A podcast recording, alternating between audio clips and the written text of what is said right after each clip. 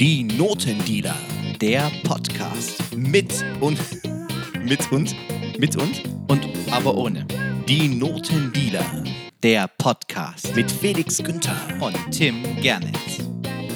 Einen wunderschönen guten Tag, guten Nachmittag, guten Morgen, gute Nacht, egal wann ihr das hört. Herzlich willkommen zum Podcast der Notendealer. Die Sonne scheint, Frühlingsgefühle machen sich breit, zumindest hier vom Fenster des Podcast-Studios. Es ist Mitte April und wir haben heute wieder einen Gast.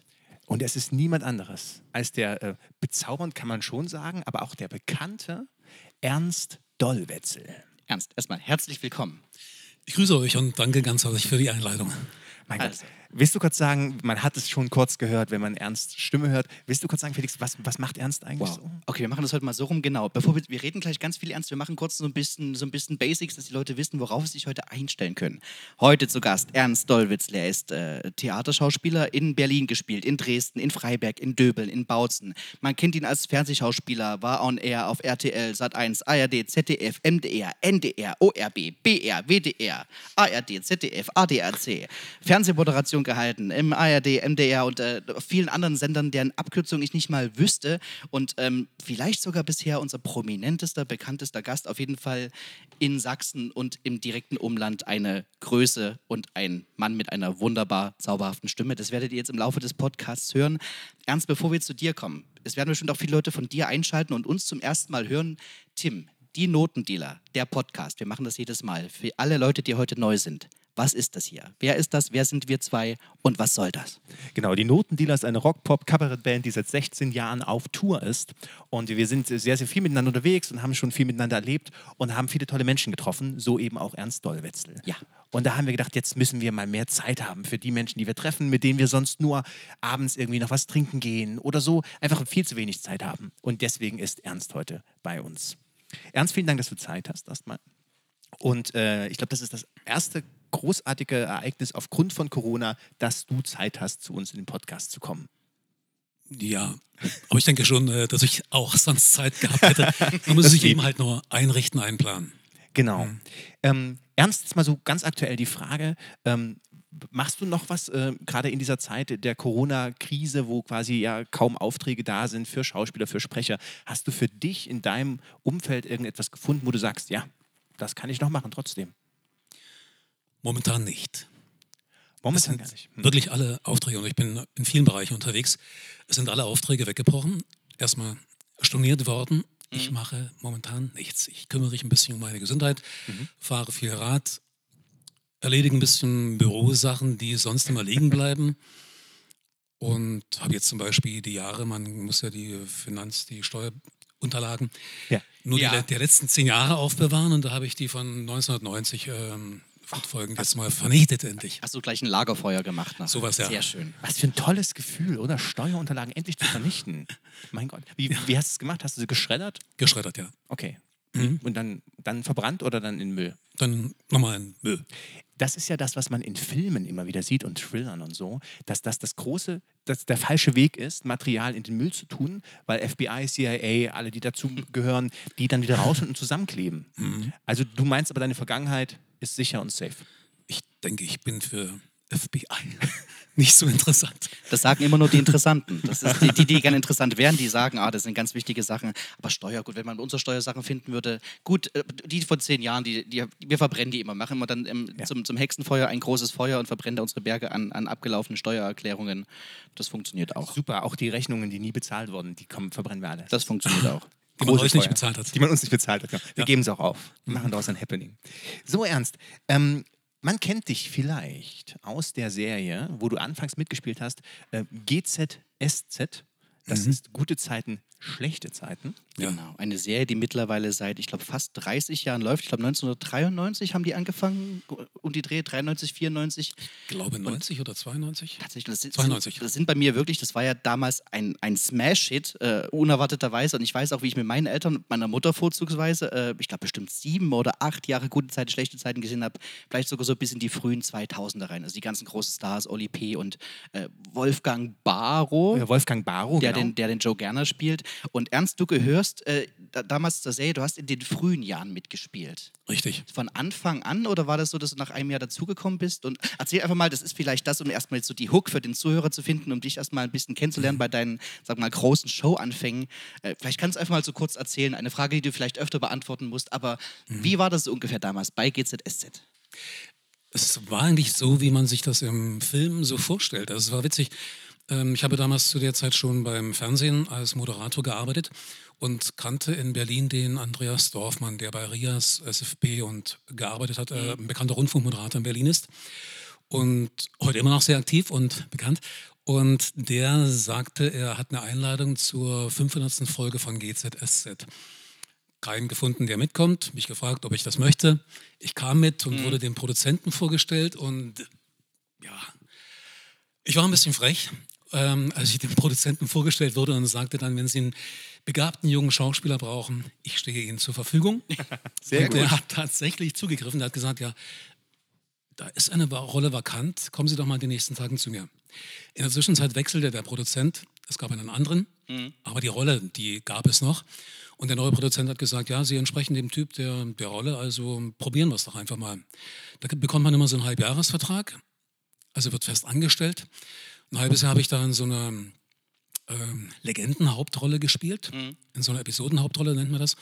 Und ähm, nach einem halben Jahr hat man dann entschieden, dass es weitergeht. Und der Zuspruch der Zuschauer war immer ausschlaggebend dafür, Ja. ob es weitergeht. Und insgesamt ging es dann dreieinhalb, knapp vier Jahre. Genau, und wer jetzt vielleicht, äh, Ernst Dollwitz vielleicht nicht kennt, deine Rolle hieß damals Ernst Liebermann. Jens. Oh mein Gott. Jens Jens, Lieber- Liebermann. Ja. Hei, hei. Der Jens, der Ernst war zu am Original. Richtig. Aber ich würde noch mal aufgreifen, Episodenrolle oder He- Hel- Episodenhauptrolle. Episodenhauptrolle. Mhm. Eine Episode ist eine Episode, also eine Folge. Genau. Und ähm, dann ging es, wurde dir quasi nur eine Folge gewidmet, in der du, du die Hauptrolle gespielt hast?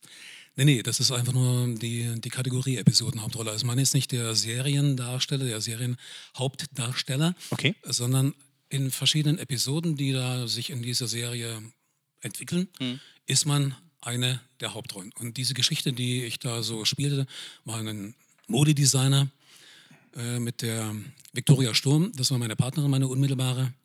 Ein, es gab noch so zwei andere, Saskia Valencia. Ähm, mit dem Hauptdarsteller hatte ich auch. Also ich hatte mit, mit, mit vielen Leuten natürlich zu tun, Jan Sosniok und ähm, ja, wie sie alle heißen. Also Jan Sosniok, der jetzt äh, großer Film Berlin, Berlin kommt jetzt raus, wo er mitspielt, Mhm. ähm, wurde verschoben, Premiere war im März und Ja. so, ganz spannend. Ja, also bekannte Menschen. Ja, ja, es gab viele Menschen, mit denen ich da zu tun hatte. Aber ich war nicht in jeder äh, Episode Ja. präsent, sondern immer pro Woche vielleicht in zwei, drei, vier. Gut, das, das sind ja die wenigsten. Das ist ja auch so, dass, ich glaube auch selbst GZS der Handlungsstrang immer aufgedrieselt ist, dass immer so zwei, drei Handlungsstränge parallel laufen pro Folge und pro Woche. Und Ja. ich glaube, es ist ganz selten, dass wirklich mal alle Darsteller, dass ein Darsteller mal in allen fünf Wochenfolgen zu sehen ist. Es sei es ist vielleicht gerade der, der Hauptstrang, wo Joe Gerner mal wieder einen, einen verschollenen Sohn trifft oder eine verschollene Tochter und dann wieder erpresst wird und dann, dann stirbt die Tochter und taucht in 500 Folgen später wieder auf. Aber okay, gut. Und ähm, dann war die Zeit, jetzt lieber Mann, es tut mir leid, vielleicht habe ich auch einfach Ernst hingeschrieben wegen Ernst Dollwitzel, wer weiß das schon. Und dann war die Zeit einfach zu Ende und die, die Figur war dann nicht mehr relevant? Oder bist du, ich weiß es ehrlich gesagt nicht, bist du, ist deine Figur gestorben oder wie wurde die rausgeschrieben? Es gab einen Krach. Also meine Partnerin, meine Hauptpartnerin, die Victoria Sturm, wollte, sie war wohl von Anfang an dabei, wollte nach fünf oder sechs Jahren, die sie da mitgespielt hatte, und sie war richtig intensiv drin in der, in der Serie, wollte dann irgendwie raus, auch mal was anderes machen, andere Filme, andere Serien äh, probieren und hat sich dann rausschreiben lassen und da hatte ich keinen richtigen Bezugspunkt mehr, also gar keinen mehr. Und da gab es dann quasi einen, einen, einen, Crash zwischen uns beiden. Sie war meine Angestellte, sie hat Aufträge von mir bekommen, musste meine entworfenen Klamotten schneidern und die hat sie irgendwie anderen Modedesignern untergeschoben. Ich weiß den genauen Fakt jetzt nicht mehr, jedenfalls Ja. gab es Schwierigkeiten, sodass sie verschwunden ist und ich natürlich dann auch irgendwann. Okay. Aber es gab dann, weil, weil du gerade sagtest, also 500 Folgen später, Ja. gab es noch mal eine Anfrage, ob ich denn wieder mitspielen wollen würde. Ja. Aber das hat sich dann irgendwie anders entschieden, wie das eben halt immer so ist. Man kommt zum Ja. Casting, da kommen sind 10, 20, 50 Leute beim Casting und da wird gesehen, ob die dann zu den anderen Partnern gut passen und da passt man oder passt man nicht. Das hat nichts mit qualitativen Dingen zu tun. Ja, das ist das Fernsehbusiness. Das Ja. ist sehr nüchtern. Aber was mich ja interessiert, wenn sie das für sich entschlossen hat, als Schauspielerin zu sagen, ich möchte da raus, Mhm. ähm, wie bist denn du da? Vielleicht auch ganz vorsichtig gefragt, privat dann mit dir umgegangen? Hast du ja gesagt, Mensch, das ist aber nicht toll. Ich will ja meine Rolle gern behalten. Nö, ich fand das okay. Es hat mich dann zwar betroffen, aber ich hatte so viele andere Sachen auch zu tun. Äh, es war okay, äh, es war eine schöne Zeit. Es waren, wie gesagt, knapp vier Jahre. Mhm.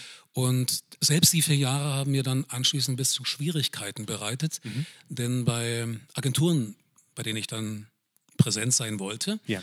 Dort wurde gesagt, dass, naja, ihr Gesicht ist ja durch die Serie schon. Ach so, das ist gegessen. dann so die Richtung, man nennt es ja Typecasting, dass dann Schauspieler für bestimmte Rollen nicht mehr genommen werden, weil sie einfach zu bekannt sind aus den Dingen, wo die Leute sie vielleicht herkommen und äh, wo die Leute sie herkennen und ja. nur noch mit einer Rolle in Verbindung gebracht werden. Mhm. Interessant, also bei Harry Potter verstehe ich das, aber bei GZSZ natürlich.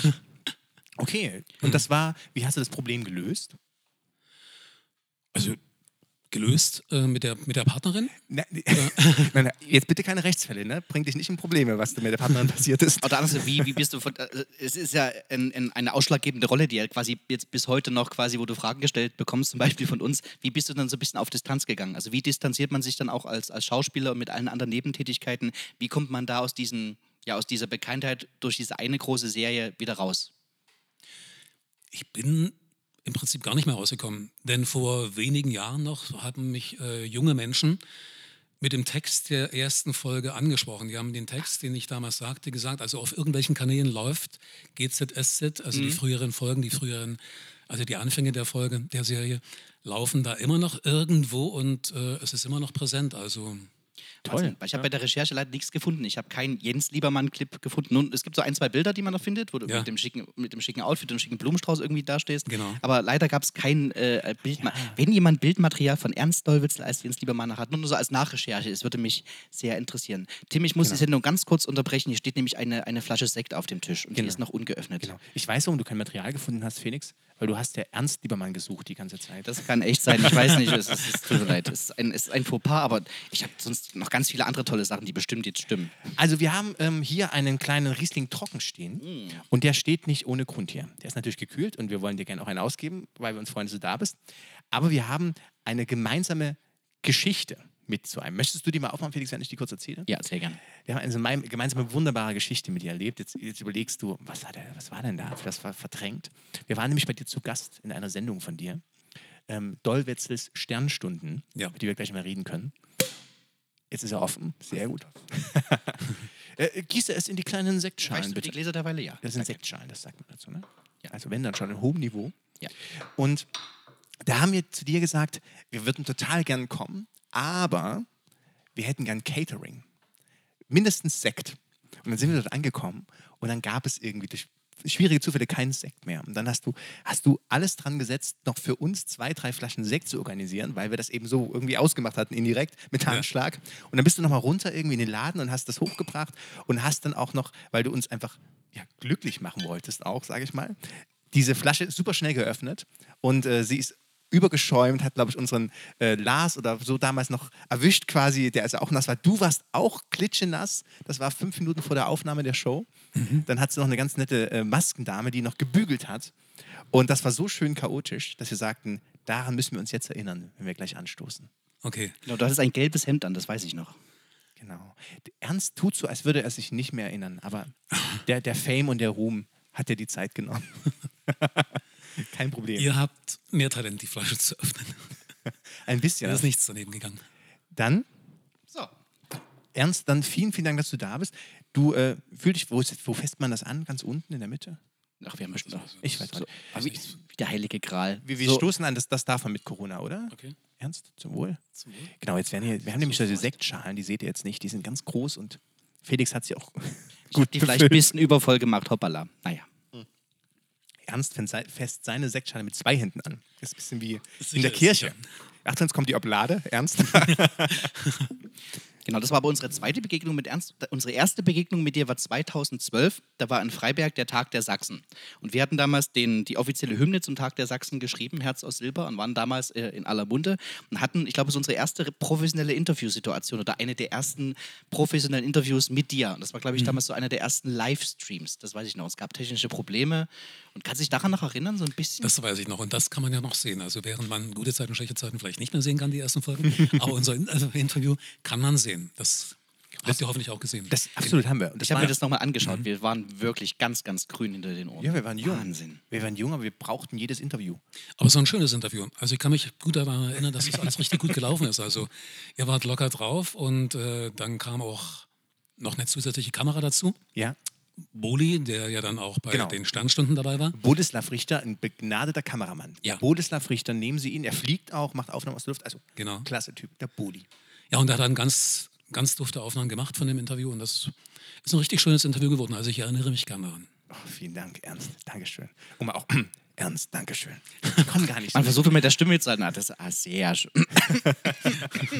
Aber ich weiß, das war ein harter Tag beim Tag der Sachsen, weil das waren viele kleine Interviewbeiträge. Es war sehr heiß. Das war in der Theo Berg Akademie, Ja. wo wir es aufgenommen haben. Also das war, ging ganz schön äh, zacki, zacki alles. Mhm. Und äh, ich weiß, nach uns kam ein Beitrag über Bienen.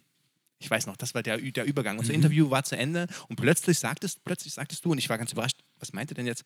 Und jetzt kommen wir zu Bienen. Und ich wusste nicht, ob wir damit gemeint sind oder es um was anderes ging. Mhm. Das weiß ich noch. Das weiß ich nicht mehr. Aber das, ist ein, das sind immer so Themen, die mir dann vorgegeben werden. Das kann ich nicht beeinflussen. Den Beitrag habe ich auch nicht gemacht. Ist nicht schlimm, Ernst. Nee. Aber ich hatte viele, viele Aktionen und ihr wart da, da auch ziemlich eingebunden an dem Tag der Sachsen. Dann hattest du und hast vielleicht immer noch das Format Dollwetzels äh, Sternstunden, weil Stern, da ist das Wort Ernst äh, mit drin. Und Richtig. ähm, hast bestimmt knapp 20 Ausgaben gemacht, kann das sein, ungefähr? Plus, minus? Ja, etwa so. Genau. Also zwei Jahre lang und pro Jahr zehn. Genau, wie gesagt, da waren wir auch Wow. zu Gast und ähm, wie ist das so, wenn du für so eine Ausgabe recherchierst? Wir haben natürlich den Vorteil bei so einem Podcast, dass wir uns eine Stunde Zeit nehmen können und wirklich ganz entspannt mal mit einem Gast reden können. Ist es schwer, so Fragen zu selektieren, wenn du, du hast äh, pro Ausgabe, glaube ich, drei Gäste, beziehungsweise Bands oder Acts, also drei, Ja. drei quasi Thematiken, die du ansprechen musst. Ist das schwer, da immer was Interessantes da rauszukitzeln in so kurzer Zeit? Es ist auf jeden Fall schwer, weil du weißt ja nicht, wie, der, wie dein Partner reagiert. Also ich habe da auch Gesprächspartner gehabt, die waren entsetzt, dass es so wenig Gesprächszeit gab. Also die haben dann wirklich im Urschlamm eingefangen und sind dann erst, als ich das Gespräch beenden musste, damit die anderen Gäste auch noch entsprechend viel Zeit für das Gespräch bekommen sollten, musste ich ihn abbrechen und das hat er gar nicht verstanden, weil er war erst im ersten Drittel, im ersten Viertel seiner Karriere. Und damals vereinbart, dass er nochmal kommen sollte. Oh, das ist aber ein sehr netter Deal, zu sagen, dann kommst du eben noch einmal. Ja. Das ist aber, ne, habe ich auch noch nicht gehört. Weil das ist auch in Talkshows natürlich immer so, dafür gibt es vorher beim Warm-up im- beim Fernsehen ja unglaubliche Details, dass Mhm. die sich auch wirklich daran halten und dass es eben für den Zuschauer ähm, einfach eine super entspannte Situation bleibt. Mhm. Auch wenn derjenige vielleicht sein sechstes Buch noch gar nicht vorgestellt hat. Ja, eben. Das Wir ist schwer rauszukristallisieren. Die, die, die Gäste, natürlich als eingeladener Gast in einer Talkshow redet man natürlich selber. Man muss halt immer irgendwie differenzieren, ob das jetzt etwas ist, etwas, was wir auch sehr lange lernen mussten, dass Mhm. man irgendwas erzählt, was auch interessant ist in dem Moment für den Zuschauer. Also Mhm. man selber, sich selber natürlich immer keine reden als, als Gast. Man muss halt immer schauen, dass das, was man erzählt, in der kurzen Zeit möglichst irgendwie unterhaltsam und relevant ist. Mhm. Und ich habe mir noch ein paar Ausgaben Dolwitz Sternstunden aus, äh, angeschaut, jetzt auf Vorbereitung für heute. Und da merkt man auch so, manchmal habe ich das Gefühl, je größer der Gast ist, umso mehr Redezeit veranschlagt er auch für sich so ein bisschen. Ja, das ist richtig. Also wir nennen, jetzt, wir nennen jetzt keine Ja. Namen, ich möchte es auch nicht mehr, aber so ein paar Gäste, so, die vielleicht ein bisschen länger im Geschäft schon waren, die haben da so ein bisschen mehr Redezeit veranschlagt. Hatte ich so das Gefühl. Ja, da gibt es auch tolle Künstler, die dann auch ohne Punkt und Komma endlos reden, Ja. wo du gar nicht dazwischen kommst. Also wo man dann wirklich mal stark sein muss, um zu sagen, okay, äh, das war das Thema und jetzt müssen wir noch eine andere Frage stellen. Also mal ein bisschen nachhaken, ein bisschen tiefer in die Substanz gehen, in das Leben oder in den künstlerischen Bereich und so. Und das ist manchmal nicht ganz einfach. Und äh, wie machst du das? Das haben wir zum Beispiel bei dem Podcast jetzt ein paar Mal schon erlebt. Ähm, also wir hatten, du bist unsere, unsere fünfte Ausgabe quasi.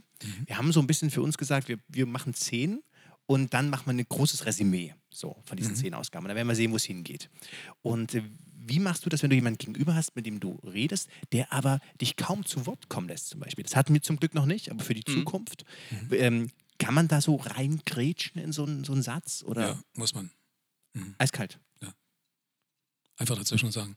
Dazwischen gehen und sagen, okay, das ist jetzt das Thema gewesen und die Frage war beantwortet und so, jetzt müssen wir ähm, uns einem anderen Thema oder einem anderen. Gast widmen. Also Okay. das ist manchmal vielleicht nicht ganz so verständlich und manchmal nicht so höflich und manchmal kriegt man auch nicht so äh, das freundliche Empfinden desjenigen, den man da unterbricht, aber das muss man machen. Weil die anderen Gäste sind ja auch da, die wollen auch zu Wort kommen und wenn die dann nur zwei, drei Minuten reden dürfen, dann Ja. ist das einfach unfair. Okay, ich bin Bienenzüchter und es geht aber eigentlich um Schnitzel, Ernst.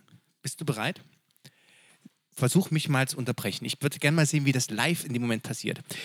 Ja, ich habe da viele Bienen zu Hause. Ich habe drei große Stöcke. Und ich sage Ihnen, diese Bienen, da müssen Sie auf den Honig auch achten. Das ist Ihre Frage, die Sie auch hatten, wie viele Bienen ich habe. Ich habe eine Biene, die heißt Lola. Ich habe eine Biene, die heißt Maya.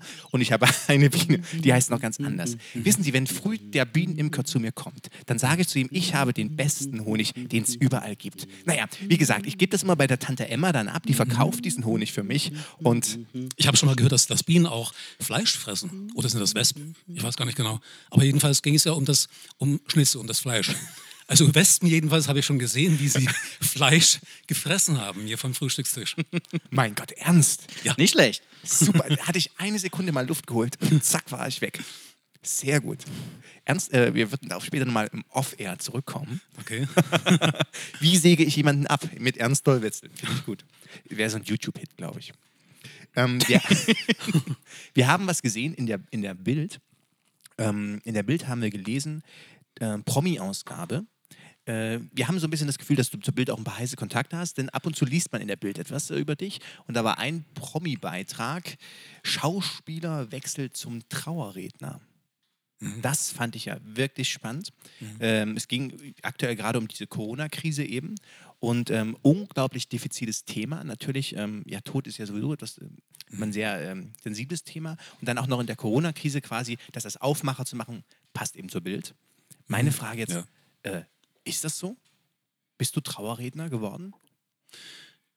Ja.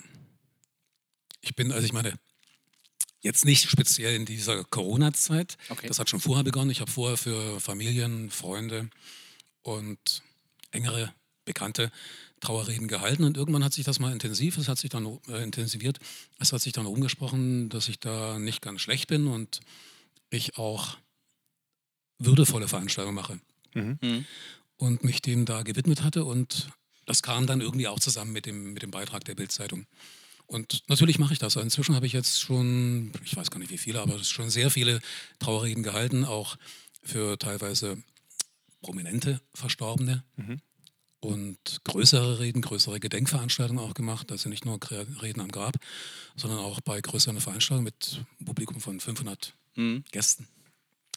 Es sind schon intensive Sachen und ähm, mir ist immer wichtig, wenn man, also wenn es zu einem Gespräch kommt, es gibt drei Varianten. Also entweder entscheidet man sich für ein Vorgespräch, der, der Hinterbliebene, oder für ein Zettel, wo er einfach nur ein paar Notizen mir überlässt, oder für Telefonat oder sowas. Aber wenn man mit den Menschen zusammensitzt, ähm, ist mir immer wichtig, ganz viele Dinge herauszufinden, die den Menschen, den Verstorbenen ausmachten. Auch lustige, witzige Situationen zu finden, denn bei einer Trauerrede darf man auch lachen. Das, No. Der Anlass ist traurig, zu dem man sich jetzt da trifft. Aber das Leben selber desjenigen, der verstorben ist, war ja nicht nur traurig. Also war ja auch lustig, erlebnisreich. Und diese ganzen Momente da zusammenzufassen und entsprechend auch in einem guten Verhältnis dann darzubringen, das, das macht mir Spaß. Und jetzt, es ist ein schönes Gefühl, wenn dann Trauernde vor mir sitzen und auch mal verschmitzt lächeln oder sich daran an den Verstorbenen erinnern mit einem kleinen Lächeln im Gesicht. Also das ist mir immer ganz wichtig und dass es würdevoll zugeht. Das ist auch ein sehr direktes Feedback. Also man kriegt ja trotzdem dafür seine, es ist ja trotzdem, naja, trotzdem eine Art Darbietung, eine Art äh, Würdigung und man ist ja ein bisschen trotzdem aus Feedback angewiesen, um vielleicht wieder an, an, an der Darbietung oder an, an vielleicht eventuell nächsten Trauerreden ein bisschen zu, ar zu arbeiten. Wenn du das so liest, ich schätze mal, die, dieser Artikel wird dir bekannt sein, also du, irgendwer würde den ja zugespielt haben, ähm, ist auch was, warum du wieder auf unserem Schirm tatsächlich, irgendeiner von uns ist per Zufall darüber gestolpert. Also guck mal, der Ernst. Und ähm, wie geht's dir damit? Du machst das ja jetzt nicht, weil die Bildzeitung das jetzt sagt, dass du das seit Corona-Zeiten machst, sondern das gehört ja quasi auch zu deinen vielen Beschäftigungen und Projekten, die du machst. Wie fühlt sich das an, wenn du dann so eine, so eine Bildschlagzeile liest, die das so ein bisschen, bisschen Sensation, sensationsgeil so verkauft, dass es so klingt, als müsstest du das jetzt machen, weil gerade nichts anderes geht, dass du jetzt diese Trauerreden machen musst, obwohl du es ja eigentlich so einfach normalerweise auch machst, egal jetzt ob Corona hin oder her. Na gut, es, mit dem Schreibstil, es ist okay. Mhm. Also du kannst, wenn da ein Journalist, ein Reporter zu dir kommt und äh, sagt, er will einen Beitrag über dich machen, dann ist es okay. Also dann ist es ähm, nicht zu deinem Schaden und äh, Es passiert einfach. es passiert einfach und ja, also ich sehe darin keinen kein für mich entstandenen Schaden. Also es ist okay, wenn, wenn Leute auch wissen, dass ich auch in dem Bereich tätig bin, also dass ich vielseitig aufgestellt bin und, und quasi für viele Sachen. Es ist ja auch nicht nur das, also die Trauerreden, das war jetzt vielleicht das Thema und war, war ein schöner Aufhänger in der Zeit, jetzt unbedingt sowas zu machen.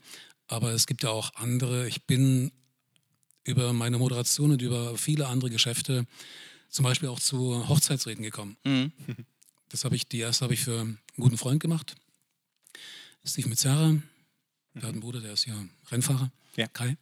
Und ähm, ja, und das hat sich dann auch so entwickelt, also wie man da eben halt anfängt. Das war für den, ähm, für ihn das erste, also die, meine erste Rede für ihn, meine erste Hochzeitsrede und dann hat sich das entwickelt, es hat sich rumgesprochen. Ich mache keine große Werbung dafür, aber werde immer wieder angesprochen, mal für das oder jenes Pärchen eine Hochzeitsrede zu machen. Also das entwickelt sich dann auch so. Also das genau Gegenteil von, von Trauer. Das ist natürlich dann das Lebensbejahendste ist natürlich eine, eine Hochzeitsrede. Ja, Ich kann mich noch an, die, an, die, an, die, an, den, Hochze äh, an den Hochzeitsredner von meiner Hochzeit erinnern. Das war auch ein, das war ein sehr guter, sehr guter Hochzeitsredner.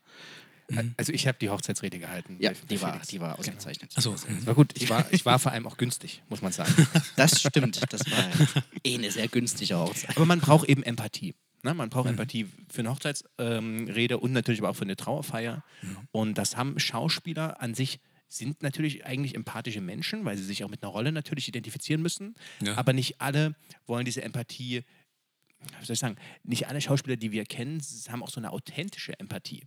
Also die können sich vielleicht für eine Rolle mit Tod auseinandersetzen, aber eben nicht, wenn da wirklich eine Witwe oder ein Witwer ihnen gegenüber sitzt. Du meinst, es wirkt dann wirklich so, als würde ein Schauspieler eine Rolle spielen. Genau, richtig.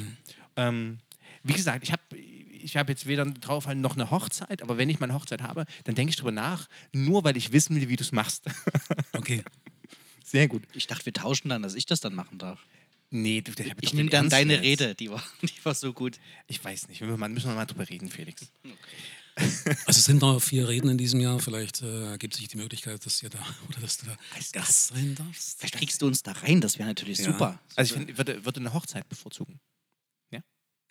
Okay, gut. Ja. Dann ist gut. Ah. Dann ist gut. Das Essen ist Das überall meine ich gut. jetzt. Also du meinst nicht Keine. Trauerfeier, Nee, nee, nein. so weit nicht. Nee, äh, da habe ich auch jetzt momentan keinen Plan. Okay, sehr gut. gut. Aber Hochzeitsreden sind im Plan. Und auch Namensgebung, also weil du gerade lebensbejahend gesagt hast, also Namensgebungen für Kinder, die nicht in die Kirche gehen, also so eine Art weltliche Taufe, Ja. das mache ich auch. Also es ist, wie gesagt, es ist breit Oh. gefächert. Ähm, mit Wasser dann? Also werden die, bekommen die auch was auf dem Kopf? Nee, das wäre dann eine, eine christliche, also eine kirchliche. Vielleicht solltest du das dann so als, so als Bonus. Dass du vielleicht, also irgendwas müssen sie auf den Kopf bekommen. Okay, aber was, was passiert dann? Gibt's, es muss doch so ein heiliges Ritual geben, wenn es eine nicht-kirchliche Taufe ist. ja, heilig ist es erstmal nicht. Ja, also. Ein unheiliges Ritual muss es geben. Ja. Es ist eine kleine Veranstaltung, die dauert so 45 Minuten. Mhm. Da gibt es ein paar äh, Texte, die ich ausgewählt habe, ein paar Worte, die ich an die Kinder, an die Eltern, an die Großeltern Mhm. richte. Dann singe ich noch ein bisschen was dazu und als Highlight für die Kinder ist das meist das Highlight. Da kriegen sie ein Geschenk, ein Buch. Die Eltern bekommen eine Urkunde. Es werden Paten aufgerufen, die Mhm. sich verpflichten, dann das Leben lang für das Kind als Pate zu arbeiten, also immer für das Kind da zu sein. Ja, und das ist dann der, der offizielle Teil und der künstlerische Teil ringsherum, den gestalte ich dann. Unter anderem, wie gesagt, auch mit Gesang von Gerhard Schöne singe ich da Die Alte auf der Schaukel. Ein sehr Sehr schönes schön. Lied. Ja, ja. Das, damit bin ich auch schon groß geworden. Wenn du mal eine Band brauchst, Ernst, du weißt, wo du bist. Genau, wir machen, wir machen zwar keine Namensgebungen, aber wir machen seit zehn Jahren äh, im, im Bereich Ostthüringen machen wir die Jugendwein. Ja. Und äh, Ach so. genau, das ist so, dass äh, genau, das machen wir seit zehn Jahren, also im, im Theater Altenburg und Gera und Greiz und Jena. Und du bist ja in Dresden ein sehr, sehr äh, engagierter und bekannter Mensch, wenn es um die Jugendwein geht. Ja. Du moderierst die, richtig? Oder planst Richtig. du die auch? Ich, meinst du jetzt den künstlerischen Ablauf? Oder? Ja, ja, Jugendweihe an sich. Also du, die Organisation an sich, liegt die auch in deinen Händen? Nee, das macht der Jugendweihverband. Okay. Stimmt, bei uns ist auch ein Jugendweihverband, ja, genau. Genau. Und du bist quasi ähm, für den künstlerischen Inhalt zuständig. Richtig.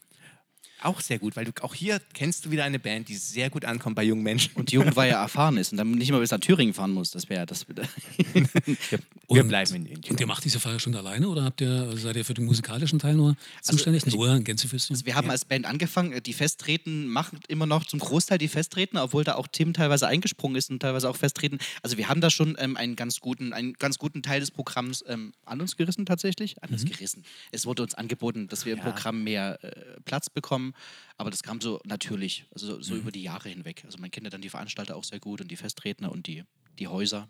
wir dürfen sagen, was wir möchten. Das ist schon mal ein gutes Zeichen. Wir dürfen sehr spontan sein in unseren. Wir haben so drei, vier Beiträge meistens und in diesen Beiträgen ist uns relativ freie Hand gehalten, sodass wir also was singen können, Musik machen können, aber wir können eben auch, sage ich mal, die Jugendsprache verwenden, die manchmal dazu führt, dass das Programm eben so ein bisschen noch mehr an die Jugend herankommt, Ja. weil sie eben von, von altersnäheren Menschen, wie wir das sind, kommt. Genau, weil es gibt trotzdem Festreden, es gibt trotzdem charmante Fotoshows und so ein bisschen der Zug des Lebens, wo es so um die Vergangenheit geht und die bisherigen moralischen Grundsätze. Und wir sind dann so ein bisschen der, der lustige Part, der auch so den Jugendlichen ein bisschen was, was Echtes mitgeben kann. Also, ich sag mal, was sehr, was sehr authentisch ist. Genau. Also wir sind da lieben gern in Ostthüringen. Und äh, wir haben eben immer nur so ein bisschen von dir gehört. Ähm, man hatte schon ein bisschen Angst auch mal, dass wir vielleicht nach Dresden abwandern können. Ja. Ähm, weil wir dort, wir sind Stars in Thüringen, muss man wirklich sagen. Also wir sind GZS, also wir, wir sind wirklich Promis. Wenn wir in Gera aus dem Bus steigen, stehen mindestens 100 Asiaten dort und fotografieren uns. Genial. Wo es kein Das ist vielleicht nicht ganz so, aber wenn man tatsächlich durch Gera läuft, wird man nach zehn Jahren Jugendweihe, äh, man hat fast, also jedes, äh, jeder 25-jährige äh, Gerarianer kennt uns natürlich dann von seiner Jugendweihe. Das ist schon eine gute Streuung. Geben auch viele Konzerte in der Gegend, weil wir halt über die Jahre dann relativ großen Bekanntheitsgrad erreicht haben tatsächlich, weil so eine Jugendweihe, das weiß er selber wahrscheinlich, streut halt ungemein. Ja, ungemein. Veranstaltung Also- für Veranstaltung, Jahr für Jahr, da erreicht man wirklich viele, auch wirklich teilweise sehr sympathische, nette Menschen. So, ich habe hier noch auf meiner Liste stehen. Ich würde noch einen kleinen Schluck, Entschuldigung, dass man eher warm wird. Also zum Wohl auf die Jugendwein, dass sie noch lange und vor allem bald wieder stattfinden. Ja. Ähm, hattest du dieses Jahr Jugendwein, die abgesagt wurden? Ja. Also sind nicht abgesagt worden, die werden verschoben. Die Jugendlichen wollen ja nicht darauf verzichten, die Familien natürlich auch nicht. Aber wir hatten so die erste Verschiebung in den Juli, die werden wahrscheinlich auch nicht im Juli stattfinden. Ja. Nächste Termine sind jetzt für September, Oktober geplant. Okay. Schiebt sich dann alles quasi nach hinten. Aber wir drücken die Daumen, dass das dann auch stattfinden wird. Bei euch auch? Ähm, Gibt's auch Verschiebungen? Genau, bei uns sind es auch verschoben worden. Aber wir haben ja eben jetzt diese Auflage mit diesen 1000 Leuten, ne? also bis 31.08. Und ähm, ich bin sehr skeptisch, ob das nach dem 31.08. plötzlich jetzt können 1000 Leute zusammenkommen. Ähm, weiß nicht, wie viele Personen ihr habt. Also bei uns sind es am Tag anderthalbtausend in, in, in Thüringen. In zwei Shows quasi, Leute, die drin sitzen. Das ist relativ viel. Und ich bin skeptisch, ob man die eben äh, dieses Jahr noch zusammenlässt wieder, so eine Anzahl. Was denkst du? Ich hoffe. Okay. Ich bin einfach mal optimistisch. Also bei uns sind es ja auch so um die 600 Gäste Ja. genau, pro Veranstaltung. Am Tag gibt es drei Veranstaltungen in den Häusern. Ja. Oh, bei Ernst sind es mehr am Ende. Ja, er wollte. Ah. Ich hab, mir war klar, dass er eine höhere Zahl nennen möchte. Nee, du wolltest, das, das, sind schon, das sind schon 3000 bei uns pro Tag. Pro Veranstaltung 1000, so 3000. Ja, also wir haben diese 8000 Leute und du denkst aber, dass auch bei euch die 1.8 nicht stattfinden. Aktuell. Alles gut. Wie viele passen die Arena in Jena? Also die, die 3000 pro. Vo- Okay. Also wir haben jetzt schon, ihr merkt das schon, Ernst äh, hat viele, viele heiße Eisen im Feuer und ich, äh, da wir gerade so ein bisschen bei dem Thema Bild sind, ich habe noch, noch einen Bildartikel gefunden, der geht diesmal auch nicht so ins Negative wie Trauerredner und äh, ist auch nicht ganz so sch- äh, schlagzeilenmäßig gemacht. Da geht es darum, dass du in Dresden ähm, ein Guide bist äh, für Stadtrundfahrten. Also wie man das so klassisch kennt, auch aus größeren Städten und London und, und Paris und, und New York, dass es ja auch in Dresden so diese, diese äh, Sehenswürdigkeitenbusse gibt. Und da bist du quasi, oder warst, du bist äh, wirklich an Bord mit Mikrofon und äh, führst die, jeweiligen, die jeweilige Richtig. Gruppe durch die Stadt per Bus. Ja. Per Bus und per Pedis. Per Pedis. Also bei Rundgängen natürlich auch per Pedis. Das heißt, äh, zu, wer jetzt äh, sein, sein Latinum noch nicht äh, hat, das heißt zu Fuß. Ja. Ja, genau. Genau. Und das mache ich seit 2004. Die Geschäftsführung des Unternehmens ist eine gute alte Freundin von mir, also nicht alt, aber eine langjährige Freundin von mir. Du kennst sie alle. Und sie hatte irgendwann mal Bedarf an weiteren Guides in Dresden und weiß, dass ich als ausgebildeter Schauspieler lange Zeit sprechen kann, ohne dass mir was wehtut. Und äh, man müsste da wirklich, wenn man da vier Ton am Tag hat, ist man wirklich ähm, sechs Stunden am Stück Am Sprechen. sprechen. Hm. Am Sprechen, genau. ja. Das machen manche nicht, weil sie dann Probleme haben, aus welchen Gründen auch immer. Aber mir macht es nicht aus. Also es kann noch eine fünfte Tour noch dazukommen. Also insofern hatte ich damit kein Problem und habe gesagt, warum nicht, auch in dem Bereich tätig zu sein. Und ja, das hat sich dann irgendwie entwickelt und seitdem mache ich das. Und irgendwann hat dann auch der, der Chef des anderen Unternehmens, es gibt ja zwei Unternehmen, Reise, ähm, Gästeführerunternehmen in Dresden. Und der war mit seinem Sohn mal bei einer Jugendweihe, so schließt sich wieder der Kreis, und hat meine Stimme, also hat mich da als, als Mensch wahrgenommen, meine Stimme gehört, äh, als Sprecher und als Sänger und sagte dann, hat mich dann gefragt, ob ich für ihn die, die, der Audioguides sprechen würde. Also weil der arbeitet nicht mit live mit Gästeführung, sondern mit Audioguides. Und seitdem bin ich auch schon seit, ich weiß nicht, ähm, seit sechs, sieben Jahren Oh, toll. als Sprecher da präsent. Sag mal kurz, wo, wenn wir jetzt äh, Gäste haben, die sagen, ach, bald irgendwann gibt es diese Stadtführungen, wir können den Namen ruhig sagen. Wo hört man denn da deine Stimme? Äh, über Audioguide oder live? Genau, über Die Audio, Audioguide. den Audioguide, genau. Wie, wie komme ich daran? Welche Führung muss ich machen, um diesen Audioguide dann zu bekommen? Das ist ähm, ein Busunternehmen, also Stadtrundfahrten. Die Stadtrundfahrten. Genau, Die großen Stadtrundfahrten. roten Busse, die jetzt so ein bisschen blau werden mittlerweile. Die blauen. Es sind die blauen, wo man meine Stimme nur hört und die roten, die knallroten, gebliebenen roten, Ja. das sind die Busse, wo ich dann live präsent bin. Ah, Immer. Von Montag bis Freitag. Nee, es gibt noch ein paar Nee. andere Gästeführer, also wir sind Ich weiß, war mir 32. schon. Ich finde das auch ganz, also wir haben alle schon mal so eine Tour mitgemacht. Ähm, das ist, äh, damit steht und fällt wirklich die Tour, wer das macht und wer das spricht und wer diese Tour führt. Und dann kann man da wieder richtig, richtig ein, guten, ein gutes Los ziehen, ziehen, wie bestimmt mit dir. Oder man kann da richtig auf, auf die Nase fallen, wenn man dann so einen, so einen frischen Studenten hat, der irgendwie sich noch ein bisschen was dazu verdienen möchte zu seinem Germanistikstudium. Und Ja. da Ähm, Felix hat mir erzählt, er hat ähm, gelesen, dass Beitrag von vor zwei Jahren ungefähr, dass du gern mal wieder Theater spielen würdest. Das Zitat, genau. Ich, ich, äh, würde wieder ganz gerne in Dresden Theater spielen. Das ist aus einem Interview von dir vor zwei Jahren. Und deine letzte Theaterrolle ist, glaube ich, ungefähr vier Jahre her, kann das sein?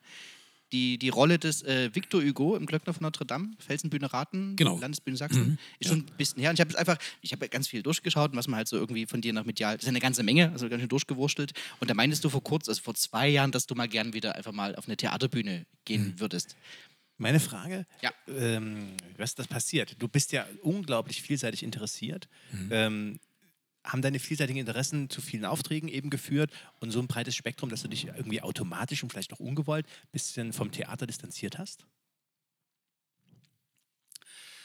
Das trifft zu für die Zeit, als ich zwölf Jahre mal beim Fernsehen aktiv war, also sehr aktiv war. Also sowohl beim, bei verschiedenen Sendern moderiert hatte und auch gleichzeitig noch bei GZSZ eingebunden war. Also in der Zeit war ich in Dresden. In Dresden habe ich ja mit Theater angefangen, nicht präsent. Und da sind andere Kollegen dann präsent gewesen, die jetzt inzwischen auch selbstständig sind. Und so ein bisschen habe ich da den Kontakt auch verloren, aber ähm, ich glaube nicht gänzlich, weil ich habe viele Kollegen, mit denen ich mich ständig treffe. Wir haben in Dresden ein privates Theater gehabt, die Raspe am Wasserplatz und da gab es, glaube ich, drei, vier Jahre, haben wir da, Carsten Linke hat die Stücke geschrieben, größtenteils. Carsten Linke, ein Kollege von ihm und von mir mittlerweile auch, Ihr ja. habt da gerade ein Stück zusammen, Carsten und du, tatsächlich. Ja, Carsten Linke und ich spielen ein Stück, das heißt, früher waren Meerprinzen im Comedy-Theater. So schließt sich der Kreis Carsten, toller Schauspieler. Ja. Und dadurch, äh, ja, du kennst Carsten auch schon länger. Genau. Ja, und er, er hat unsere Stücke geschrieben und wir haben die in der Raspe gespielt, über drei, vier Jahre, glaube ich. Und äh, in Thüringen, übrigens auch in Thüringen, habe ich dann auch drei Jahre mal in einem Privattheater gespielt, in verschiedenen Stücken. Also der Kontakt zu dem Theater ist nicht abgerissen, aber es ist eben halt eher sporadischer. Also m, passiert mal, passiert mal nicht. Und man muss sehen, dass man da immer für alles offen bleibt. Also auch die regelmäßigen Geschichten, die als Moderator dann immer so passieren, die sind aktueller. Da wird man eher mal gefragt, Ja. Ja. Theater, es ist ja auch so mit dem Theater, also die meisten Theater, die mit festen Schauspielern arbeiten, da, Die haben ja Sample einfach. die haben ja Ensemble, die brauchen keine Gäste. In Ausnahmefällen schon mal, wie in Landesbühnen Sachsen, als ich da den Hugo spielte. Ja. Und äh, deshalb werden keine ähm, Gäste meist nicht geholt.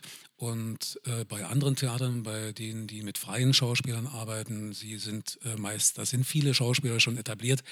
Und es ist ein bisschen schwierig. Es gibt sehr viele Schauspieler und wenn man da ein Füßchen drin hat, kann man froh sein. Und wenn man kein Füßchen drin hat, muss man noch weiter daran arbeiten. Ja, das stimmt. Und dann muss man, muss man wahrscheinlich als Schauspieler auch immer sehr präsent sein auf allen möglichen Veranstaltungen. Und sobald man eben als Freischaffender andere Felder auch noch hat, fehlt da dann eben die Zeit dort.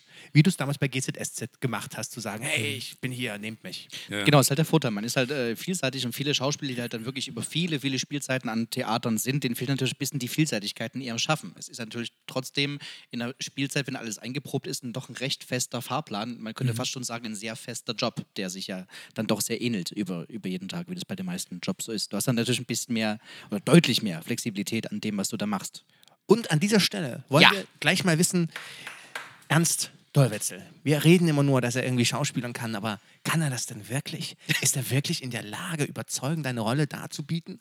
Und wir haben uns ein Stück herausgesucht, Kabale und Liebe. Da hast du damals mit der sehr, sehr bekannten Simone Tomalla gespielt. Ja. Und da hattest du die Rolle des Wurm. Und ich habe gelesen, nur kurz als Recherche, dass der Wurm eine deiner Lieblingsrollen war, weil äh, wer Kabale und Liebe von Friedrich Schiller äh, jetzt vielleicht nicht kennt, der Wurm ist so ein bisschen der Böse im Hintergrund, der so ein bisschen, so ein bisschen im Hintergrund da fadenscheinig seine Fäden zieht. Warum, warum wolltest du unbedingt mal einen Bösen spielen oder warum gefällt dir die Rolle des Bösen so? Das hat mir erst im Nachhinein gefallen, also als ich die Rolle be- bereits gespielt hatte. Denn ursprünglich war geplant, dass ich den Ferdinand spielen sollte. Oh, Dann kam es zu einem Regiewechsel und der neue Regisseur hatte eine andere Konzeption. Der hat gesagt, äh, nee, ich sehe den Ernst eher als Wurm, also eine Rolle des Wurm. Ja. Und wollte damit ähm, ja, eine ganz bestimmte Konzeption verfolgen. Also er hat gesagt, die, die Wurm und Ferdinand, also beide sind ja in die in Luise verliebt. Ja. Genau, vielleicht mal einen kurzen Abriss, ja. Allgemein, Kabal und Liebe. Mhm. Kabal und Liebe, ja, genau. Also Ferdinand ist ähm, ein adliger Mensch, der sich in eine bürgerliche, äh, bürgerliche verliebt hat, in die Luise. Ähm, und um sie kämpft. Wurm hat, ist auch ein bürgerlicher, liebt auch Luise und beide kämpfen sie nun mit ihren Mitteln, die sie haben, um, diese, um die Gunst dieser Frau. Und durch Kabale, also durch Intrigen des Hofes und des Vaters von Ferdinand, kommt es letztlich dazu, dass da Missverständnisse entstehen. Also Luise, Ferdinand glaubt, dass Luise ihn betrügt mit, mit einem Hofmarschall, mit dem Herrn von Kalb. Und ähm, ein Brief wird da lanciert, den, den Ferdinand in die Hand bekommt. Und so glaubt er jedenfalls, dass Luise ihn betrügt. Und dann vergiftet er sie aus enttäuschter Liebe und vergiftet sie Wie man, gleich das, mit. genau, wie man das so macht. man das so macht, Ja. Wie man das eben halt so macht, ja. Total aus dem Leben gegriffen. En- en- Ende, ich bin, weiß, wie ist denn das Ende von Kabal und Liebe? Wie Romeo und Julia? Ich glaube, Ferdinand Fast so. stirbt. Vielleicht kann Ernst sein, was sagen. Ernst weiß es. Ernst, Ernst, du weißt das gleich. Wie Beide sterben. Beide sterben. Ja. Ähm, Wurm stirbt der? Deswegen gefällt dir auch die Rolle. Genau, wir ich will haben- am Leben bleiben. Genau, richtig. Und für, den, wir, haben, für den zweiten Teil. wir haben ja die zweite Szene rausgesucht. Ähm, und zwar haben wir noch eine Szene gesucht, wo eben drei Personen mitspielen. Und äh, die zweite Szene besteht äh, natürlich aus äh, Sekretär Wurm, aus äh, einem Herrn Miller. Wer ist der Herr Miller? Das ist der Vater von Luise. Der Vater von Luise und einer Frau. Ich vermute mal, das ist die Mutter von Luise. Richtig. Richtig. Ähm, jetzt noch die Frage, was ist bis hierhin passiert? Zweite Szene? Wissen wir es ungefähr? Also, Fried Ja, das ist also die zweite Szene, da ist schon, äh, das wird die, die Exposition, also es wird schon hier oder erst hier erklärt, worum es eigentlich geht. Also Ach, sehr gut. Und der Wurm ist es quasi zu Besuch bei den Eltern von Luise. genau, er kämpft ein bisschen um sie und äh, aber es ist schon bekannt, dass der Ferdinand ähm, oft bei, bei den Millers zu Hause ist und sich um die Gunst von Luise be bewirbt, okay. sie umgarnt. Und das ist schon bekannt und Worum weiß auch, dass er den Ferdinand als Konkurrenten hat. Und Okay. Klingt gut. Dann Quasi eine Und es Szene. kommt ja zu äh, Spitzen, Spitzfindigkeiten zwischen in, in, in, in dem Dialog ein bisschen. Okay, dann jetzt ist es nämlich soweit, ähm, ihr Lieben, die da draußen zuhört, wir werden jetzt diese kurze Szene Ja. äh, für euch nachspielen. wir nennen sie äh, Willkommen bei den Millers. Genau. Willkommen bei den Millers. Ähm, ich mache so eine kurze, ich gehe mal so in diese Anmod-Stimme, ja, die ist nicht so gut, kann mir ernst, ich probiere es. Herzlich willkommen zu Willkommen bei den Millers. Hashtag Kabale und Love. In der Rolle des Sekretär Wurms erleben Sie niemand anderen als Ernst Dollwetzel. In der Rolle von Mr. Miller erleben Sie niemand anderen als Felix Günzer. Und in der Rolle von Frau, also Mrs. Miller, ähm, erleben Sie niemand anderen als mich, den Tim. Und äh, ich habe so eine kleine Klingel hier. Wenn die anfängt, dann startet die Szene. Dann bleiben wir in unserer Rolle bitte drin. Und äh, wenn ich die wieder klingel, dann sind wir wieder die, die wir sind. Okay, wir fangen einfach mal an.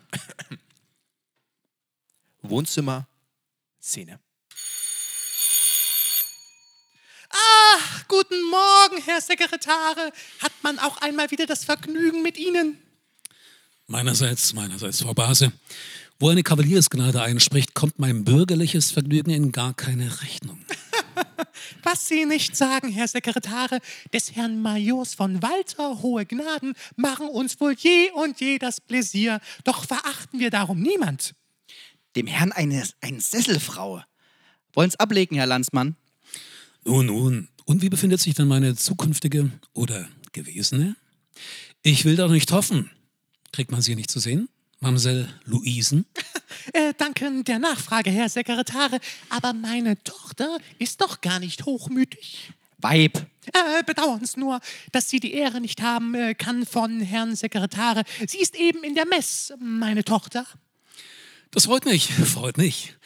Ich werde einmal eine fromme christliche Frau an ihr haben. Äh, lächelt dumm vornehm. äh, ja, aber Herr äh, Sekretär, Weib. äh, wenn Ihnen unser Haus sonst äh, irgendwo dienen kann, mit allem Vergnügen, Herr Sekretär. Sonst irgendwo? Schönen Dank. Schönen Dank. Hm. Hm. Ähm, aber wie der Herr Sekretär selbst die Einsicht werden haben. Weib! Äh, gut, gut, gut, gut. Und besser ist besser und einem einzigen Kind mag man doch auch nicht vor seinem Glück sein. Sie werden mich jedoch wohl merken, Herr Sekretär. Merken? Nicht doch. Oh ja, wie, wie meinen Sie denn? Nur, nur, ich äh, dächte nur, äh, ich meine, also, weil eben halt der liebe Gott meine Tochter Badu zur gnädigen Madame will haben. Was sagen Sie da? Was? Vorhang. Cut! Gut, Drehpause, kurzer Umbau. Ja, das war ein Auszug äh, aus dem neuen Hörbuch von Felix Günther Ernst Davidson und Tim Gernitz. Genau, wie man jetzt schon gemerkt hat, ähm, im Gegensatz vielleicht zu, zu, zu meiner Darbietung, ich habe ja aus, ich, ich hab aus meinem Text schon das Beste gemacht. Wirklich ähm, dass äh, der Ernst doch mit einer, mit einer, das ist schon was anderes, wenn Ernst da seine Rolle liest, als jetzt, äh, ich will jetzt nicht, also ich, ich mache nur, ich, ich greife nur mich selber an. Also ich, bei mir geht noch was. Also der, der Miller, den kann man noch so ein bisschen, bisschen vermilderter spielen. Ich hätte allerdings, äh, als Ferdinand wärst du auch was gewesen. Ferdinand hätte dir auch gestanden. Ja. Aber du wärst gestorben. Deswegen, Herr Wurm ist besser. Genau. Nee, wie gesagt, das war eine, eine, eine dufte Komposition. Die hat mir, wie gesagt, im Nachhinein dann auch sehr gut gefallen. Oder während der Arbeit natürlich auch schon. Ja. Äh, sonst hätte man das nicht so machen können. Ähm, Wo war die Aufführung? Ist Im Theater Junge Generation. Ja, hier in Dresden, Dresden. ja? Mhm. Und er wollte den, den Wurm nicht von vornherein diskreditieren. Also er wollte zwei Menschen mit gleichen Absichten, mit gleichen äh, äußeren Voraussetzungen, also der Ferdinand Achso, dass er, den, dass er den Wurm jetzt auch optisch so ein bisschen Genau. auf Augenhöhe zum Ferdinand besetzt. Richtig. Und er wollte den Wurm eben halt nicht, wie er, also Schiller beschreibt ihn ja als, als grauen Menschen mit einer Hakennase und mausgrauen Menschen. Also Ja. das, also diese Diffamierung, die sollte a priori erstmal abgelegt werden. Es sollten beide Menschen gleichwertig sein vom, vom äußeren Habitus. Okay, okay. Und das, wie gesagt, deshalb war es eine, eine schöne Rolle, weil man das nicht vermutete. Und die Diskussionen danach mit den Zuschauern, die waren immer sehr zwiespältig. Also ähm, manche haben es verstanden, manche haben es nicht gut gefunden. Und das, wie gesagt, das hat mir gut gefallen. Also Bösewichter zu spielen ist, glaube ich, für jeden Schauspieler reizvoll. Ja, stimmt. Ähm, das merkt man auch, wenn man Interviews sieht von äh, im Film, all solche Sachen. Das ist, hat was Verlockendes, ne? diese, diese böse Seite zu zeigen, wo man vielleicht auch mal als äh, Schauspieler in sich hineinhorchen kann. Oh, was habe ich denn so böse Veranlagungen sozusagen? Genau, auch Dinge zu tun, die man vielleicht jetzt im echten Leben auch gar nicht machen kann, sondern man die Gelegenheit dazu bekommt, einfach mal böse zu sein vielleicht. Würdest du denn, wenn wir ein gutes Geschäftsmodell hätten, um, sage ich mal, relativ schnell und relativ unproblematisch an Geld zu kommen, Ernst, würdest du denn bei uns ins Boot steigen dafür? Wenn das keiner erfährt, oder ist das was Legales? Wir würden es dann sonst hier nicht sagen, das wird man dann danach machen. Okay. Okay, interessant. Er hat gezögert. Also im Charakter bist du wahrscheinlich doch eher ein guter Mensch. Man, man hört schon ein bisschen bei Ernst äh, raus, äh, ähm, du hast oder hattest, ich weiß nicht, ob es noch aktuell ist, eine Zweitwohnung in Berlin. Existiert die noch? Ja. Bist du oft, also wenn du jetzt so siehst, Leben in Berlin gegen, gegen Leben in Dresden, dein, dein Hauptschaffen ist da momentan trotz allem in Dresden. Richtig, in Dresden. Also das ist meine Studentenwohnung gewesen damals in Berlin und die habe ich einfach behalten. Die hat sich damals auch bewährt, als ich bei gute Zeiten, schlechte Zeiten gearbeitet habe. Genau. Also ich bin nachts hier bis 24 Uhr beim MDR gewesen beispielsweise, habe hier moderiert, bin nachts nach Berlin gefahren, habe dann im Auto meinen Text gelernt. Mit einem Kassettenrekorder, den es damals noch im Auto gab. Und äh, dann früh um sechs in Berlin in meiner Wohnung aufgestanden, dann zum Studio gerannt und dann da in gespielt. Babelsberg. Haben, haben die damals schon in Babelsberg gedreht? Oder nee, war das, noch- war damals, in, Ah, äh, okay. das war damals äh, im Zentrum von Berlin. Inzwischen ist es in Babelsberg. Was heißt im Kassetten mit Kassettenrekorder? Was hast, wie hast du das da gelernt? Na, ich habe dann immer die, die Dialoge eingesprochen vorher, zu Hause schon, hier in Dresden. Und äh, die Texte der Partner mit eingesprochen, also sowohl meinen Text als auch die Texte der Partner. Und habe bei meinem Text aber immer eine Pause gelassen, damit ich ähm, als, also live im Auto dann selber meinen Text schon mal sagen konnte und dann später kontrollieren konnte, ist korrekt. Wenn er nicht korrekt war, dann konnte ich zurückspulen und dann das, das gleiche nochmal machen. Dieses, diese simple Sache von Vor- und Zurückspulen ging, glaube ich, bei Kassettenrekordern noch ein Stück einfacher, als es heute geht. Das ist so, so dämlich das jetzt auch klingt. Ähm, das ist noch dieselbe Wohnung, die du zu Studienzeiten hattest, die hast du heute auch noch in Berlin. Ja. Toll. ist die, kann man da mal auch mal so, also wenn die frei ist, mein Gott, ich suche manchmal in Berlin so eine kleine Bleibe. Also für Podcasts aufzeichnen, wenn man mal so in Berlin ist. Ja. Gibst du die, kann man dann, finden wir da einen Deal mit deiner kleinen Studentenbude? Müssten wir drüber reden, das machen wir aber nicht vor dem Mikro. Okay, nein, aber es ist immer ein tolles Gefühl zu sagen, also haben natürlich viele Darsteller, viele Schauspieler haben in den großen Städten Hamburg, Köln oder München auch mal eine kleine Bleibe oder so. Ähm, ich habe das nicht, ich habe nur aktuell eine Wohnung. Wenn ich aber berühmter werde, was mein natürlich Plan ist, klar, passiert auch, vielleicht, mal sehen, dann äh, will ich natürlich gerne auch eine Wohnung in noch einer anderen Stadt haben. Und jetzt ist meine Frage, wie ist das Gefühl, wenn man noch eine, man hat dann noch die zweite Wohnung dort in dieser anderen Stadt. Denkst du da manchmal, pff, ist der Herd noch an? nee, da bin ich so ein Sicherheitsfreak. Also bevor ich die Wohnung verlasse, da achte ich auf alles. Also du bist auch so jemand, der Ich wirklich. gucke da lieber zweimal, wenn ich die Tür zugeschlossen habe und äh, sich so viele Handgriffe automatisiert haben, denke ich, das hast du jetzt nicht nochmal kontrolliert, also gehst du nochmal rein in die Wohnung und kontrollierst, ob Fenster zu sind, Gas aus ist oder so. Okay. Bist du auch so im kreativen Schaffen, jetzt egal ob Moderation oder Schauspielrolle, dass du jemand bist, der wirklich sehr penibel, Ja. das fiel mir zumindest bei den Dolwitzel äh, Sternstunden auf, dass du wirklich bis zu dem Moment, wo die Kameras anfingen äh, zu rollen, dass du wirklich bis zur letzten Sekunde wirklich nochmal alles Schritt für Schritt durchgegangen bist und wirklich sehr darauf geachtet hast, dass alles so perfekt rauskommt, wie es nur möglich ist. Genau, das ist mir auch wichtig. Also das war, habe ich in vielen Dingen, in vielen Bereichen gelernt. Und äh, bei vielen Pannen, die man äh, auch so in, in seinem schauspielerischen oder im moderationstechnischen Bereich hatte oder mal kennenlernte bei anderen Kollegen oder sowas, äh, wird man vorsichtig und man beachtet dann ein paar Dinge mehr, die man vielleicht als junger Mensch noch nicht so gesehen hat. Ja, ist einfach die Routine auch des Professionellen in dem Fall. genau. Hast du ähm, weitere Projekte geplant dieses Jahr? Hast du gesagt, ich probiere nochmal was ganz, ganz Neues vielleicht? Du bist ja so vielseitig interessiert. Vielleicht eine Option, die sich anbot, über die man schon sprechen darf? Oder vielleicht auch spannende Sachen, die jetzt gerade ins Wasser gefallen sind, weil, ähm, also in unserem letzten Podcast haben wir dann darüber gesprochen, was bei uns jetzt gewesen wäre, so in den nächsten Monaten. Gibt es bei dir sowas, wo du sagst, Ja, ich habe seit ähm, jetzt anderthalb, seit zwei Jahren eine neue Geschichte, die ich, bei der ich mitarbeiten darf, eine Operettengala, mit der wir dann deutschlandweit durch die Städte ziehen. Cool. Und ich moderiere da, singe mit einem ganz tollen Ensemble, Musikern, Sängern, zwei Sopranistinnen, einem Tenor, wechseln immer ein bisschen. Und wir Moderatoren wechseln auch, also wir sind vier Moderatoren, also es gibt verschiedene Trupps, die da so durch die Gegend ziehen. Und das hätte ich jetzt in den nächsten Monaten gemacht. Also ab September wäre wieder die Saison begonnen, hätte die Saison begonnen. Wäre es losgegangen bis April, Mai. In diesem Jahr sind schon im März, also hatte ich im 14, am 14. März, glaube ich, die letzte Veranstaltung, die wäre normalerweise jetzt bis, bis April gegangen. no. Fällt alles aus. Also Das ist wär das Neueste, was ich jetzt quasi getan habe. Andere neue Dinge, ja, für das Jugendwahlprogramm, das ich jetzt hier in Dresden geplant hatte, hatte ich mir neue Songs rausgesucht, die ich singen werde und die ich mit meiner Partnerin einstudieren werde. Ja. Aber so generell neue Sachen, also da bin ich auch sehr spontan und wenn ich jetzt, wenn ein Theater sagen würde, Ernst, wir wollen dich mal wieder für eine Rolle, dann mache ich das. Dann versuche ich das zeitlich zu organisieren, reinzukriegen und dann Ihr habt es hier zuerst gehört. Gibt es, gibt es so Lieblingssongs, die du Songs, die du singst, die du mal irgendwie gesungen hast, in, in welchem Rahmen jetzt auch immer, die du total toll findest, wo du sagst, das gefällt mir richtig gut? Ich habe dich noch nie singen gehört. Das, das, ich weiß nicht, ob du da, du da über eine Ernst Ernst Das, das finde ich so spannend, weil ich kenne dich nur als Sprecherstimme und als Moderator. Das holen wir nach. Also wir haben bei der, bei der Jugendwahl beispielsweise Michael Jackson gesungen, wir haben Herbert Grönemeyer gesungen. Ähm, Wow. Ich habe auch oft Michael? Jackson, ja.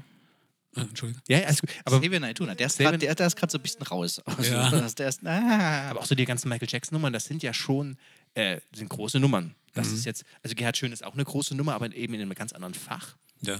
Also er greift tief ins Repertoire. Und zurzeit bin ich äh, bei Johannes Oerding. Ja. Er auch tolle Songs schreibt. Genau. Al- Also Ernst, ich sehe, ich würde total gern mal in eine Jugendweihe kommen, als Gast. Nicht als Spion für Thüringen.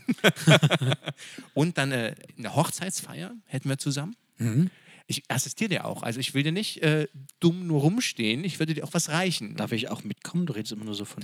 Ich weiß nicht richtig, Ach so, okay. ob Ernst hat ja nur mich jetzt angesprochen. Ja, okay, das stimmt. Okay. Nein, Felix würde auch mitkommen, aber, nein, nein, ich musste auch nicht. Ich habe auch andere Sachen zu tun.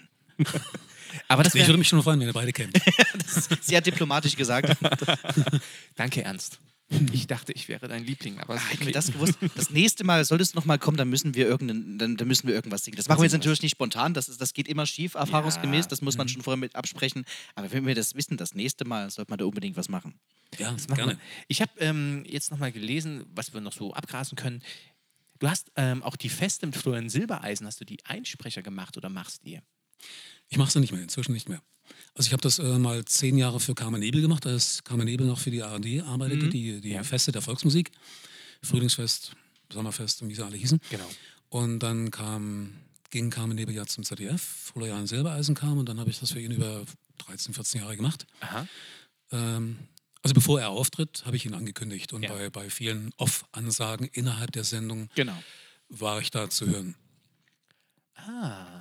Da gibt es dann auch so ein, so ein, äh, so ein, so ein Sp- Special, das dann gemacht wurde Ja. äh, über meine Mitarbeit, weil ja sonst die Leute, also ich bin ja nie Die zu sehen dich ja gewesen, nicht, die genau. sehen mich ja nicht.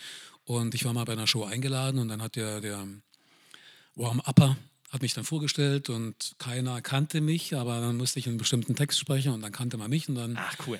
und das war eine schöne Geschichte und da gab es noch einen kurzen Filmclip zu diesem Ganzen. So geht es ja, glaube ich, auch ganz vielen Synchronsprechern. Also der, der bekannteste Synchronsprecher, der, der äh, Synchronsprecher von Bruce Willis, oder wenn halt dann so Synchronsprecher beim Bäcker stehen und halt ein Brötchen bestellen Ja. und dass die Leute das einfach nicht zuordnen können, dass so ein bisschen die, die, Mhm. die, die, Schatten, die Schattenstars sind. Leute, die eigentlich jeder kennt, aber niemand wirklich das Gesicht dazu. Genau, ich weiß, jetzt macht das Jürgens TV, diese Show. Wa- Warum, warum hat es geendet für dich? Also mit Jürgens TV habe ich das auch schon gemacht. Ach so, das also war das, auch schon- Das, das war, genau. Die haben das ja schon, seitdem es Florian Silbereisen in dieser Sendung gibt, machen Genau. Jürgens TV diese Show. Und ja, irgendwann wurde dann, ich weiß nicht, ich wu- ich wurde nicht informiert, ich wurde einfach nicht mehr. Ah, Mhm. die harte Engagiert. Geschäftsführung, ja. Das okay. Ich habe dann mal reingehört, und, äh, weil Kollegen mir so sagten, das entspricht jetzt jemand anders, ich will das nicht irgendwie bewerten oder so. Ich glaube, es ist ein jüngerer Mensch und ich bin jetzt nicht mehr ganz so jung und vielleicht hat man sich einfach mal für jüngere Sprecher entschieden, die da Florian Silbereisen wurde ja auch sehr verjüngt, jetzt mit Tattoos. Genau, und drei gerade so. Shows, die halt wirklich über, ähnlich wie GZSZ, das ist natürlich auch nicht mehr das Format, auch von der Darstellerriege, das waren ja damals, wenn man die, sich die ersten Sendungen anschaut, auch schon damals so im Schnitt, so mit 30er, mit 40er und jetzt ist es doch mehr eine, eine, eine Serie, die jetzt, abgesehen von Joe Gerner, Wolfgang Barrow und vielleicht noch zwei anderen Darstellern, doch einen relativ jungen Cast hat. Ja. und so revolutioniert sich oder äh, verjüngt sich auch ein bisschen diese, verjüngt sich auch ein bisschen diese ganzen Schlagerformate natürlich. Und vielleicht auch mit ihrer Off-Stimme tatsächlich. ja, Ich war auch einmal zu Gast bei GZSZ. Das stimmt, du, hast, äh, du warst in Folge, was ist das, 7000. Folge gekommen, du warst ungefähr in Folge 6400, warst du ganz rechts äh, tanzender Mann im Mauerwerk. Absolut. Ich war im Club Mauerwerk, wo Anastasia gespielt hat und ich stand in der ersten Reihe und habe gejubelt und gekrölt, was das Zeug hielt. Genau, also wer jetzt erst nicht kennt, es gibt da den, den Club, also den, den in der Welt gibt es nur einen Laden, wo Konzerte sind, das heißt äh, das Mauerwerk und da spielen natürlich wöchentlich immer die größten Künstler, obwohl ins Mauerwerk nur äh, 100 tanzende Gäste äh, reinkommen. Was für eine Welt. Und äh, wer sich Folge 6400 nochmal anschaut, und du hast auch Wolfgang Barrow Ich getroffen. habe auch Wolfgang Barrow getroffen. zum genau. zweiten Mal. Genau, also das war meine Erfahrung mit GZSZ und was ja viele nicht so wissen, wie die Abläufe sind beim Drehen von solchen Settings, dann gibt einmal, also einmal wurde die Szene gedreht, wo wir alle jubeln und feiern und Anastasia da vor uns tanzt. Und dann gibt es die Szene, wo so einzelne Dialoge stattfinden im Zuschauerraum. Und dann braucht man ja den Ton von den Dialogen, man braucht, halt- man muss die ja verstehen. Und dann mussten wir alle jubeln und schreien, aber lautlos jubeln und schreien, damit sie das mit dem Ton zusammenschneiden konnten. Und das war wirklich suspekt. Anastasia hat dort lautlos gesungen Sie hat alles gegeben, lautlos. Sie hat wunderschön lautlos gesungen. Und wir haben eben geschrien und ge- gejubelt, lautlos. Das habe ich so noch nicht in einem psychologisch-sozialen Experiment erlebt. Das war sehr, sehr spannend. Wir hatten damals auch eine, eine Band, die da irgendwie den Einstieg gefeiert hatte. Love is Everywhere haben sie gesungen. Ich weiß jetzt den Namen nicht mehr genau. So eine, so eine Boygroup damals. Äh, Die hatten wir auch da, da, da von der Geschichte kenne ich auch. Also von, der, von, dieser, von diesen Drehs, da kenne ich auch solche Geschichten, die du gerade beschrieben hast. Aber du warst ja auch bei Florian Silbereisen zu Gast, war? Ich war auch bei Florian Silbereisen zu Gast, genau. ja. Dadurch komme ich auf Jürgens TV und Michael Ja, ja. Jürgens und so die ganze Genau. Ecke, genau. Ja, das ist das Schlagerbusiness. Wir hatten Sophia Venus, so eine Dresdner Schlagersängerin, eine super sympathische Dame ja schon hier. Also Schlager ähm, umgibt ja auch äh, sehr, sehr viele Menschen hier. Genau, das sollte man auch nicht mehr ignorieren. Das ist tatsächlich, also, naja, ob man es jetzt mag oder nicht, ist ein sehr relevanter Genre aktuell. Absolut. Ernst, ich sehe hier so auf meinem, meinem, meinem Zettel auch und zu meinem Gefühl, dass sich deine Sektschale auch schon so ein bisschen neigt, ähm, dass ich tatsächlich, ich bin äh, zufrieden mit dir als Gast. Okay, das freut mich sehr. Ich bin mit euch zufrieden als Interviewer, wie gesagt, äh, oder was ich vorher schon angekündigt hatte. Es ist eine seltene Situation, dass ich mal befragt werde. Ja. Aber schön.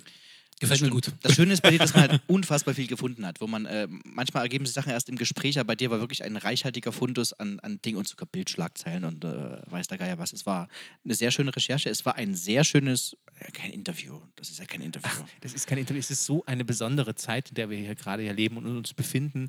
Ich glaube, wir auch als äh, wir freuen uns einfach auch, dass man sich wieder mal mit jemandem treffen kann, der nicht zum eigenen Hausstand gehört. Und ich glaube, das geht jedem so zu Hause. Ähm, für uns ist das was Besonderes, wenn hier Gäste kommen und gerade wenn Gäste kommen, die wir sehr gern haben, so wie dich, Ernst.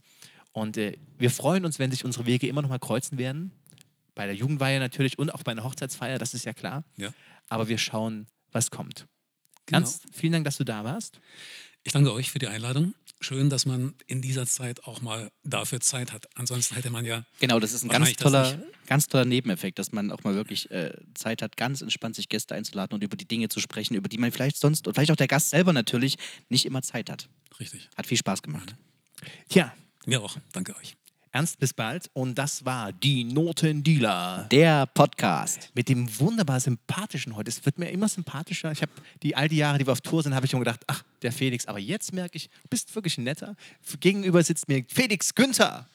Mir gegenüber, also rechts von mir sitzt Ernst Dolwitzel. Vielen Dank fürs Vorbeischauen, vielen Dank fürs Mitmachen und für das tolle Gespräch. Und mir gegenüber sitzt, äh, der heute äh, erzählt hat, dass er bei Florian Silbereisen war und bei GCS mitgespielt hat, der weltberühmte, mittlerweile wieder mit Halbbart anwesende Tim Janitz. Wir wünschen euch alles, alles Gute. Passt auf euch auf. Und äh, es kommen wieder sonnigere Zeiten. Genau, bis zum nächsten Mal. Ciao.